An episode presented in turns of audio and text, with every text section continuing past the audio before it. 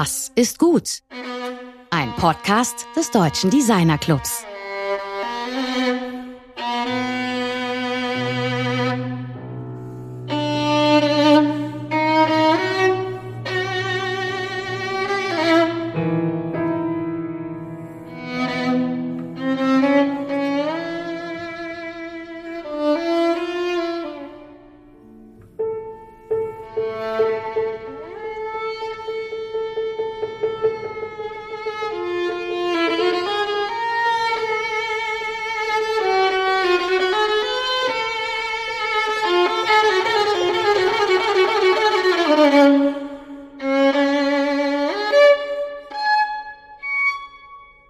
Wenn du ein sehr kreativer Mensch bist und wenn du dich nach Schicksalsschlägen neu erfinden musst und wenn diese Neuerfindung dich zum Beispiel derart befreit, dass du eine wirklich unverwechselbare visuelle Identität für dich designst, eine sogenannte Personal Visual Brand, willkommen im DD-Cast. Mein Name ist Rainer Gerusch.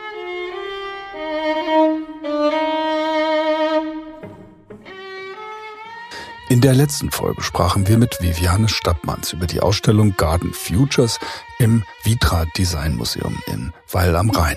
Diese Folge war nicht nur etwas geistige Nahrung für Menschen mit dem sogenannten grünen Daumen, was man aus dem Gestalten mit der Natur lernen kann, gilt für alle Gestaltungsdisziplinen.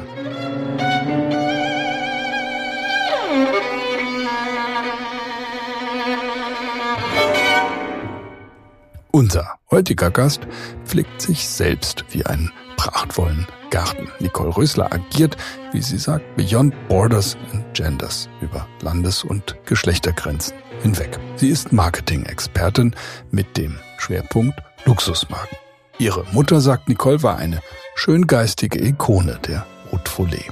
Durch ihren Vater der Industrieanlagen baute, kam sie in der ganzen Welt herum, studierte Marketing und Psychologie an der Lake Michigan University in Chicago, Psychologie an der Goethe-Uni in Frankfurt und wurde im Abendstudium schließlich diplomierte Kommunikationswirtin.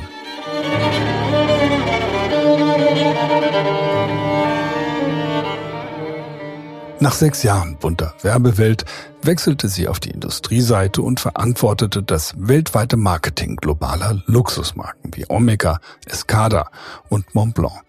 Persönliche Schicksalsschläge zwangen sie dann zu einer Auszeit. 2008 zurück in Deutschland revolutioniert sie das Marketing der tradierten Sanitärbranche als Marketingdirektorin der Weltmarktführer Kaldewey und Grohe Spar. 2015 gründete sie dann die Marketingagentur German Wunderwerk, mit der sie sehr erfolgreich für die Präsenz deutscher Wohn- und Möbelmarken in China sorgte. Das alles wäre Grund genug, mit ihr zu sprechen, aber sie hat zum Beispiel auch den Denkerdialog initiiert, einen Austausch Betroffener der Corona-Krise. Nicole hat mehrere Romane geschrieben und hat eine Eigenmarke, eine Visual Personal Brand geschaffen, über die mein Kollege Georg Christoph Bernschitz mit ihr spricht. Unsere Eingangsmusik in dieser Folge stammt übrigens von dem Pianisten und Geiger Pushan Mosavi Malvani, einem Freund Nicoles. Es ist Pushans Interpretation von Marcel Ravels Zigan.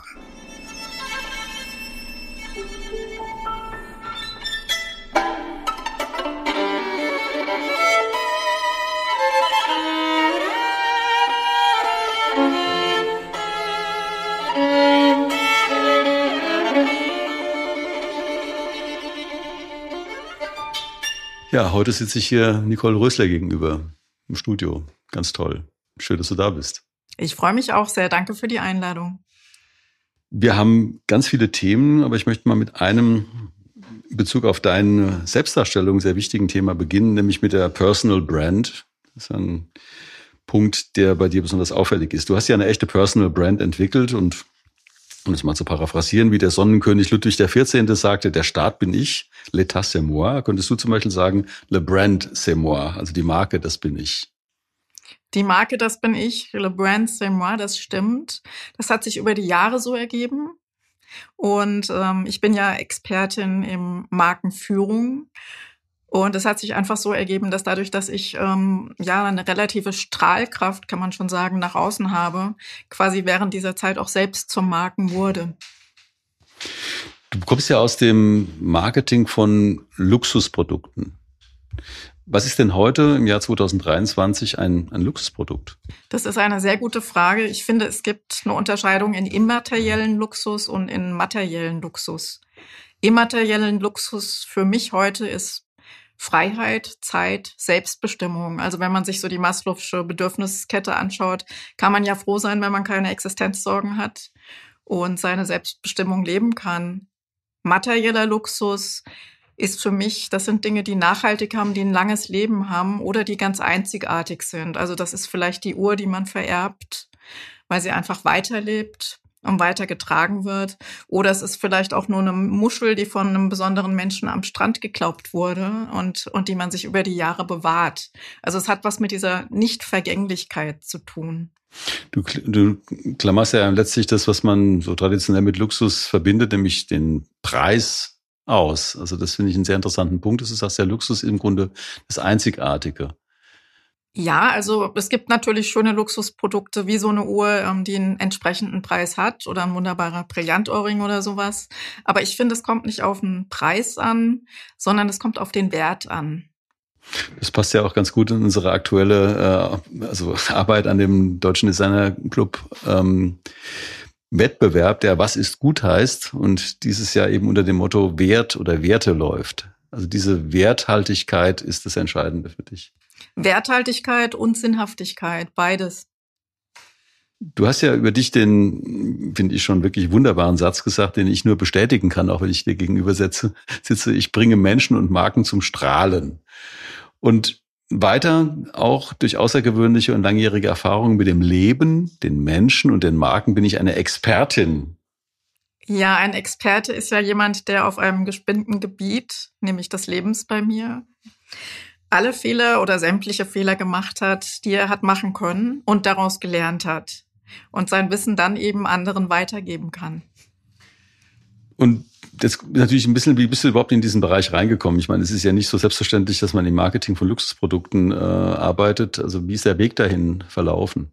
Also ich habe erstmal in den USA Psychologie und Marketing studiert, dann hier in Frankfurt, ich bin ja ein Frankfurter Kind, habe ich äh, Psychologie studiert, bis mir das alles zu sehr in die therapeutische Richtung ging und habe während der ganzen Zeit von Marketing gemacht, Telefonmarketing und fing dann in einer kleinen Werbeagentur an und habe das da von Scratch auf gelernt und habe dann ähm, nach sechs Jahren wirklich harter Arbeit in der, in der Werbeindustrie, die mir sehr viel Spaß gemacht hat, das Angebot bekommen, zu Omega zu gehen. Und das war so der Aufschlag im, im Luxusmarketing. Und was hast du da konkret gemacht? Ich meine, du bist ja auf dem Hintergrund deiner, deines Studiums, deiner Ausbildung, deiner Erfahrung in der Werbung dann in diesen Bereich rein und plötzlich mit einem Produkt konfrontiert worden, das eben sehr teuer ist und sehr exklusiv ist, sehr speziell. Wilde Sachen. also ich bin ein sehr, sehr kreativer Kopf und was ich in meiner Agenturzeit gemacht habe, war auch viel Guerilla-Marketing. Und das war bei Omega zu dem Zeitpunkt auch gerade angesagt. Also wir haben damals Plakatwerbung mit Michael Schumacher gemacht, mit den Händlern zusammen, mit den Juwelieren.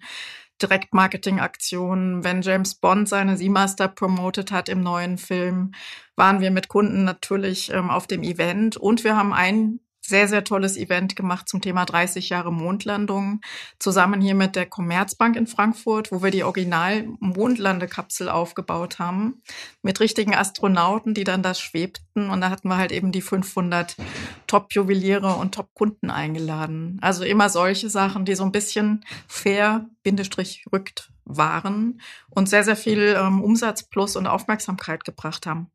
Wir haben ja hier im Dedicast schon häufig über, die, über den schwierigen Berufseinstieg von Frauen in Kreativberufen gesprochen, die also im Allgemeinen eben in oft untergeordneten Positionen anfangen und sehr lange da drin bleiben. Bei dir ist ja so, dass du offensichtlich relativ schnell im Grunde auch in den Bereich reingekommen bist, wo du deine eigenen Gedanken umsetzen konntest. Ja, das ist aber auch jetzt nicht von selbst passiert, sondern da muss man halt eben auch für kämpfen. Ne? Und es hängt natürlich auch davon ab. Ich hatte bei, ich bin ja dann von Omega zu Mont Blanc wo ich das internationale Marketing machen konnte und die Marke diversifizieren konnte, auch in, in Schmuck, in Uhren, in Leder, ähm, weil halt eben keiner mehr mit dem Füller geschrieben hat. Und da hatte ich einen Frankfurter Werber als, als Chef, den Gerd Bostel, der war Vorstand Marketing. Und man braucht halt jemanden, der einen auch lässt. Ne? Man muss können, dürfen und wollen. Du bist ja, wenn man dich jetzt ähm, sozusagen, wir hatten dieses Thema dieser Personal Brand eingangs schon und äh, diese Personal Brand, die du verkörperst oder die du für dich aufgebaut hast, die arbeitet ja mit ganz spezifischen Stilelementen, also mit sehr sehr opulent, äh, sehr barock ähm, und ähm, du inszenierst dich selbst im Grunde wie so ein, wie ein Luxusprodukt. Also warum erstmal diese Liebe zum Barock und zu diesem Überbordenden und was bedeutet das für dich dann in deiner Selbstinszenierung auch? Also mir ist Eleganz ganz, ganz wichtig, Sinnlichkeit, Schönheit. Und wenn man sich so Filme anschaut, wie gefährliche Liebschaften zum Beispiel, ich weiß nicht, ob du den mhm, noch kennst, ich, ja. ähm, mit Glenn Close und John Malkovich, die Art und Weise, wie die Menschen sich damals zelebriert haben und ihr Aussehen zelebriert haben, das zeugt von Achtung für sich selbst und für den anderen. Und es sieht einfach schön aus. Klar, es ist ein bisschen opulent, aber wenn ich mir heute teilweise anschaue, wie die Leute durch die Gegend schlurfen, das bin einfach nicht ich. Hm. Was gehört denn für dich zu dieser Opulenz dazu? Also man sitzt jetzt vor mir mit einer also turmhohen Frisur, mit wunderbaren äh, Ohrringen, äh, Ringen. Ähm, äh, also das sind das sind ja eine ganze Reihe von Elementen, die eben auch aufgrund ihrer Vielfalt, Farbigkeit, irgendwie ihrer formalen Differenziertheit eben auffallen. Also was was würdest du denn sagen, was so die Grundausstattung für dich ist, damit du diese Wirkung erzielen kannst? Also ich sage immer, ich bin wahrscheinlich mit High Heels geboren worden. Man wird mich selten entweder barfuß oder mit High Heels sehen. Ähm, das ist das eine. Zum anderen liebe ich Kleider und Röcke und, und finde einfach Frauen in, in Jeans jetzt nicht so toll, aber das liegt auch an, an mir einfach, was ich so empfinde. Schöner Schmuck ist wichtig. An meinen Haaren kommt natürlich keiner vorbei. Ich hatte die schon vor Amy Winehouse. Und die stehen mir einfach und es ist so, nee, ohne mich kriegt man, ohne das kriegt man mich auch nicht zu sehen. Und wenn du dir jetzt morgens aufstehst, und äh, man muss natürlich relativ viel daran arbeiten. Also man kann ja nicht in dieser Form irgendwie von Frisur jetzt, äh, sei du hast irgendwie eine Art Betonhaube oder was, äh, schlafen. Das ist ja ein großer Aufwand auch, diese, diese Inszenierung aufzubauen, jeden Tag neu. Das, das finde ich aber schön. Das ist so die Art und Weise, wie ich in den Tag starte. Also mal erstmal mein Powerplate, mein Pilates. Ich stehe um 5.30 Uhr auf und dann geht's in die Maske, sage ich immer. Nach dem Sport geht's ins Rosenbad und in die Maske und ähm, dann sitze ich gestählt um, um acht am Schreibtisch und leg los. Es gibt ja von der von Pink, also dieser Pop-Ikone Pink, äh, diesen meiner Meinung nach fantastischen Song von der von der CD Misunderstood mit der Zeile LA told me you'll be a Popstar. All you have to change is everything that you are. Das ist eine unglaubliche Zeile, weil das heißt, man kann sich inszenieren, muss dabei aber alles aufgeben. Dann wäre die Frage, die sich für mich hier anschließt, was ist an dir authentisch? Ich würde mal sagen, alles. Also ich würde den Songtext tatsächlich umschreiben. All you have to be is everything you are. Weil ich glaube, je authentischer man ist, umso glaubwürdiger. Und ich bin da immer so ein bisschen kritisch bei der Lady Gaga, die ich noch immer, also ich bewundere das, was sie macht, ne? Aber die hat sich wirklich irgendwann mal gesagt, ich will jetzt eine, eine Kult-Musikdiva werden. Und ich finde, man muss echt aufpassen, dass es nicht aufgesetzt aussieht. Ne? Und ich glaube, egal in welcher Lebenssituation man mich erlebt, ähm, den Eindruck würde man nie bekommen, weil es einfach nicht, nicht so ist. Hm. Du hast ja vorhin auch gesagt, dass du in den USA studiert hast. Also dieser amerikanische Einfluss, also diese Art von Inszenierung, die ja da in ganz unterschiedliche Richtungen gehen kann, ist dir ja sehr früh begegnet. Also was waren so deine ersten Begegnungen eigentlich mit, mit diesem, äh, sag mal so, ja, am, äh, amerikanischen Inszenieren, was hier in dieser Form noch gar nicht so sehr gelebt wurde? Also was ich liebte, als ich in Amerika das erste Mal war, und dann war ich ja nochmal in Amerika, war einfach erstens mal die freundliche Oberflächlichkeit, muss man ja schon sagen, der Amerikaner. Oh, don't you look great today? I love your shoes, I love your hair. Aber mit einem Positivismus und mit einer Art auch, sich zu inszenieren. Also alleine wie die Mädels da ihre Haare machen, das ist ganz anders, als wie die hier teilweise rumschlurfen. Heute Mittag saß ich witzigerweise neben zwei Amerikanerinnen. Man sah sofort, es sind Amerikanerinnen. Und du stellst deine Weiblichkeit ähm, ja in sehr offensiver Weise dar und zugleich wirkt diese Inszenierung auch immer so ein bisschen augenzwinkernd oder ironisierend. Das finde ich eigentlich ziemlich spannend. Also ich, ich finde, Humor ist ein ganz wichtiges Element in unserem Leben und man sollte die Dinge auch nicht immer zu ernst betrachten. Ich, ich nehme mich durchaus ernst und das, was ich bin, aber ich habe immer einen Twinkle in the Eye und ähm, sehr, sehr viel Empathie auch für mich selbst und für andere. Und ich glaube, das macht dieses, ähm, diesen Eindruck des Ironisierens aus. Man, also man, das ist ja dadurch, dass es ja offensiv ist und auch äh, ironisierend, also kann ja nicht jeder mit Humor umgehen. Äh, und begegnen dir denn Ressentiments, wenn du so offensiv bist und so auch so direkt und äh, so auffällig? Durchaus. Also ich habe ja eine Zeit lang in Münster leben müssen, was eine ziemlich spießige Kleinstadt ist, um es mal so zu sagen. Schön, aber ähm, halt eben sehr bürokratisch und spießig. Und kam jetzt da mit meinem American Look und dann sind mir wirklich die Mädels und Jungs nachgelaufen. Amy Winehouse, Amy Winehouse und haben mir irgendwelche Sachen ans Auto geklebt und so. Natürlich hat man Ressentiments, aber man muss bei sich selbst bleiben. Du hast ja nach dem Tod deines Mannes im Jahr 2006, ja, wie ich das von außen interpretiere, hast du dich irgendwie auch neu erfunden. Äh, und ähm, was, was ist dann danach anders gewesen? Also ich habe einfach gemerkt, wie endlich das Leben ist und wie schmerzhaft so ein Verlust sein kann. Das war auch zum selben Zeitpunkt hat Escada, wo ich die letzte Luxusmarketingstelle in dem Sinne hatte, ähm, gerade den ganzen Vorstand ähm, aufgelöst. Und alle guten Leute sind gegangen. Und ich habe dann ein paar Monate nach dem Tod meines ersten Ehemanns einen wilden Rockmusiker kennengelernt und habe mich von ihm ja überreden lassen, nach Miami zu gehen, um da eine Musikproduktion aufzubauen. Ähm, das scheiterte auch an seinem schlechten Charakter. Und dann kam ich irgendwie klein mit Hut, aber mit Haaren, ohne Hut, mit Haaren, kam ich halt eben zurück nach Deutschland und bin dann in Aalen in Westfalen gelandet. Das sind ja diese, diese Geschichten, also wir hatten vorhin schon die, diesen Einstieg auch in die Werbebranche oder jetzt eben auch diese ja, verrückte Geschichte eben, dieser, dieses, dieses Intermezzos in den USA. Äh, du hast ja unglaublich viele Geschichten auch erlebt und auch angefangen, Romane zu schreiben. Ähm, wann hat es angefangen oder wann bist du sozusagen in, in, den Zustand gekommen zu sagen, ich habe diese großen Geschichten zu erzählen? Ja, also schon mit elf habe ich die Bibliothek meiner Eltern ausgelesen und wollte immer schreiben, aber dann spielt das Leben ja erstmal anders. Und ähm, als ich dann aus Miami zurückkam mit sehr, sehr schweren ähm, Erfahrungen, die ich da natürlich auch gemacht habe, auch mit dem Tod meines ersten Mannes, war dann genug Stoff da, um endlos Bücher zu schreiben. Und die ähm, Wochenenden in Münster, die waren einsam und so hatte ich auch Zeit. Man, die, die Literatur dreht sich ja häufig auch um erotische Themen. Also die, das ist jetzt nicht einfach nur eine Erzählung sozusagen, dessen, was da abgelaufen ist. Du hast ja auch einen gewissen Fokus da.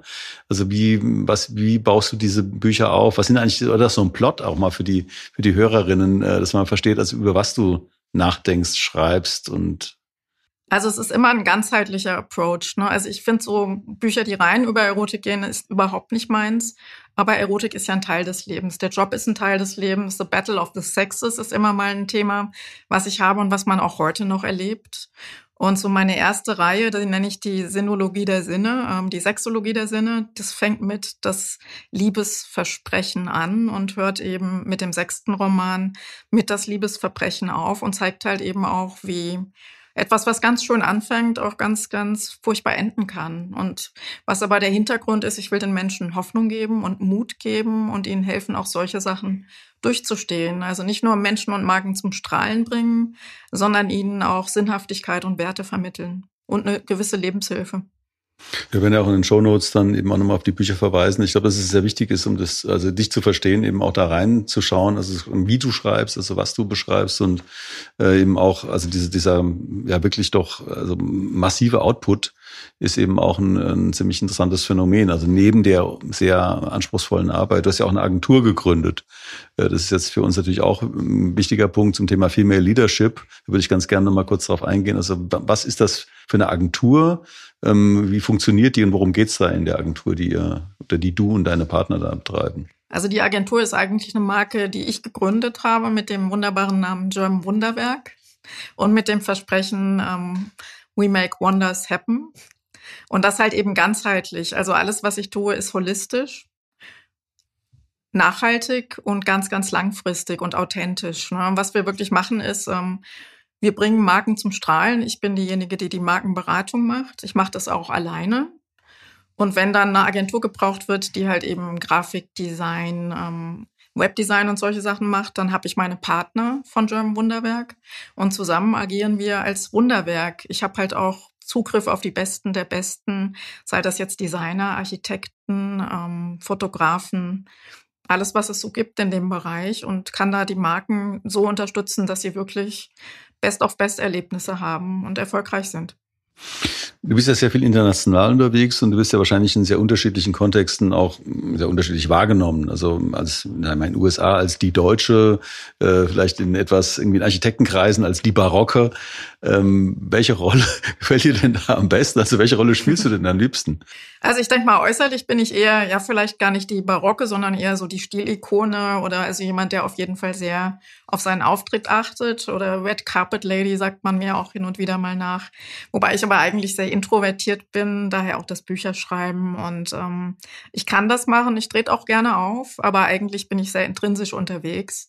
Und ich bin schon typisch deutsch, weil ich bin furchtbar pünktlich und diszipliniert und strukturiert, aber das ist vielleicht auch ganz gut so. Ähm, dieser Überblick über dieses, also du hast einen sehr großen Überblick über die Markenentwicklung. Wir hatten vorhin dieses Thema, was ist eigentlich eine Luxusmarke? Ähm, da würde ich ganz gerne mal ganz kurz in dieses äh, Thema der, der, der Markenentwicklung reinfragen. Also was, wie du das aktuell siehst. Also was ist für dich momentan so die interessanteste Marke einmal, also die du am stärksten wahrnimmst? Weil da bin ich mir sicher, dass du da etwas Verblüffendes sagen wirst oder es zumindest gut begründen kannst. Und zweitens, wohin glaubst du, geht die Markenentwicklung in den nächsten Monaten oder Jahren? Also out of the sea of sameness. Ähm, ich will mich jetzt gar nicht selbst ähm, bepinschern, aber ähm, was wirklich toll war, war, als ich bei Kaldewey anfing, Marktführer vor Badewannen, das war ein total traditionelles, altbackenes Unternehmen mit einem furchtbaren Auftritt. Und die hatten halt den Mut. Der junge Kaldewey kam mit 28 ins Unternehmen und heuerte mich dann umgehend an. Und wir fingen an, gemeinsam zu sagen, wir müssen das Badezimmer als Luxusprodukt vermarkten und hatten dann den Mut, schwarze Hintergründe. Also wir haben die ganze Branche komplett revolutioniert. Und man sieht leider, die Unternehmen agieren meistens im Sea of Sameness. Das heißt, jeder guckt von jedem ab, insbesondere in incestuösen Branchen und jede Branche ist irgendwie incestuös. Und ähm, da den Mut zu finden, ganz neue Wege zu gehen und das auch durchzusetzen, das muss ich sagen, Chapeau und das ist eigentlich auch so mein Meisterwerk. Wir haben das Thema Zeit, ist ja jetzt schon ein paar Mal vorgekommen. Und wir hatten ja im Vorgespräch auch darüber gesprochen, dass du sehr bewusst und sehr offensiv und auch sehr umsichtig, wie ich finde, mit dem eigenen natürlichen Altern umgehst und es nicht kaschieren willst. Ähm, da würde ich ganz gerne noch mal drüber sprechen. Also das finde ich einen super spannenden Punkt. Das ist eines der großen Tabus unserer Zeit sozusagen, dass wir alle altern. Und du findest damit Wege, damit umzugehen. Ja, man sagt ja, das ist jetzt nur ein Joke, man sagt ja, 50 ist das neue 30. Die Leute werden ja immer älter. Aber was ich finde, ist, ähm, man wird ja nicht nur älter, man wird ja auch hoffentlich etwas weiser und erfahrener und kann dem Leben ganz anders gegenüberstehen ähm, und, und auch ganz andere ähm, Entscheidungen treffen und Dinge machen. Ich habe jetzt zum Beispiel während Corona den Purpose Denker Dialog gegründet ähm, mit dem Magazin für Sinnhaftigkeit zusammen und wir treffen uns einmal im, im Monat virtuell und reden einfach über die Dinge, die den Menschen auf der Seele brennen. Und sowas macht man nicht mit 20, das macht man wahrscheinlich auch nicht mit 30. Das macht man wahrscheinlich wirklich dann erstmal, wenn man so ein gewisses Alter erreicht hat. Du hast ja vorhin eben auch über deine Morgenroutine gesprochen, also dieses Rosenbad, das ist mir eben noch in Erinnerung geblieben. Das, ist, das ist ja offensichtlich irgendwie eine sehr entwickelte und sehr tief gestaffelte Routine, wenn du um halb sechs aufstehst und dann sagst, okay, irgendwann später zum normalen äh, Zeit sitzt du am Schreibtisch, da passiert ja da zwischendrin irgendwas. Ja, das ist fast so eine Art Meditation und Metamorphose. Also man steht auf, man ist ja noch vom Schlaf müde, ein bisschen geplättet und, und dann kommt diese, diese Sportroutine und dann kommt das Rosenbad und dann kommt die Maske und dann erblüht man und sitzt total fit mit einigen der besten Ideen, die man haben könnte am Schreibtisch und legt los. Und was, was, was legst du dann los? Also jetzt bin ich interessiert, ist schon mal so ein Start. Also wenn, wenn wir jetzt sitzen, wenn ich mich morgens an den Schreibtisch setze, dann sortiere ich meistens eben das, was äh, ich am Tag irgendwie so tun muss oder so, ganz banal, meine To-Dos. Also ich fange jetzt mal an. Ähm, ich gucke mir erstmal das Horoskop an. Okay. Tatsächlich einfach nur, um zu sehen, wie sind die Konstellationen und ohne um da allzu ernsthaft dran zu glauben. Aber das ist so meine Routine, da reinzugleiten. Dann mache ich im Moment eine Weiterbildung, die fängt um acht an. Und zwar Richtung Online-Journalismus, Online-Marketing, Social Media. Dann entwickle ich meine ersten Posts. Ich habe schon einige Auftragskunden jetzt, die sagen, ähm, das ist ganz toll. Wir wollen, dass, dass du uns in Sachen Online-Marketing vertrittst und, und auch die Posts dann für uns machst, so als KOL, Key Opinion Leader. Natürlich auch für Luxusprodukte, aber auch für Unternehmensberatung und solche Sachen. Das sind Menschen, die einfach sagen, sie haben ein Bedürfnis, ob B2B oder B2C, um letztendlich an Kunden zu kommen und aufmerksam für sich Aufmerksamkeit zu generieren. Und da ich jetzt eine aufmerksamkeitserregende Persönlichkeit bin und ja auch auf LinkedIn und den ganzen Social Network Kanälen ähm, sehr, sehr aktiv bin und sehr gut vernetzt bin, kommt dann natürlich auch die Aufmerksamkeit. Du hast uns ja, also wir haben dieses, dieses Multisensorische ist ein Thema, das bei dir ja eine große Rolle spielt und du hast uns ja auch eine Musik mitgebracht, die wir eben auch in der Intro dann äh, sozusagen platziert haben. Was hat es denn mit dieser spezifischen Musik und diesem Künstler auf sich? Wieso hast du diese Wahl getroffen? Also den Künstler habe ich kennengelernt bei einer Veranstaltung von befreundeten Architekten, auch hier aus Frankfurt. Und er hatte was so, ja, fast abgehobenes, transzendentales und ist ein Violinist und, und Pianist. Und ähm, das war einfach erstens mal opulent und zweitens mal mitreißend und drittens mal anders als alles andere. Und bei mir gilt wirklich, anders als andere zu sein, ich selbst zu sein und niemals langweilig. Jetzt haben wir ja diese berühmte Abschlussfrage, die man kurz oder lang beantworten kann, nämlich dieses, was ist gut? Was ist gut, Nicole? Was ist gut? Ich glaube, was gut ist, ist, wenn man immer auf sich und sein Herz hört und nicht nach dem geht, was andere von einem erwarten. Weil dann kommt man bei sich selbst an. Vielen herzlichen Dank. Also für mich ist das Gespräch jetzt deshalb wichtig gewesen, auch weil ich eben ganz toll finde, also wie sehr du sozusagen deine Andersartigkeit, also wie du dich im Grunde auch inszenierst, ähm, lebst und wie gut du das auch erklären kannst. Also vielen herzlichen Dank, dass du da warst. Danke fürs Einladen und danke fürs Hiersein. Wunderbar. Vielen Dank.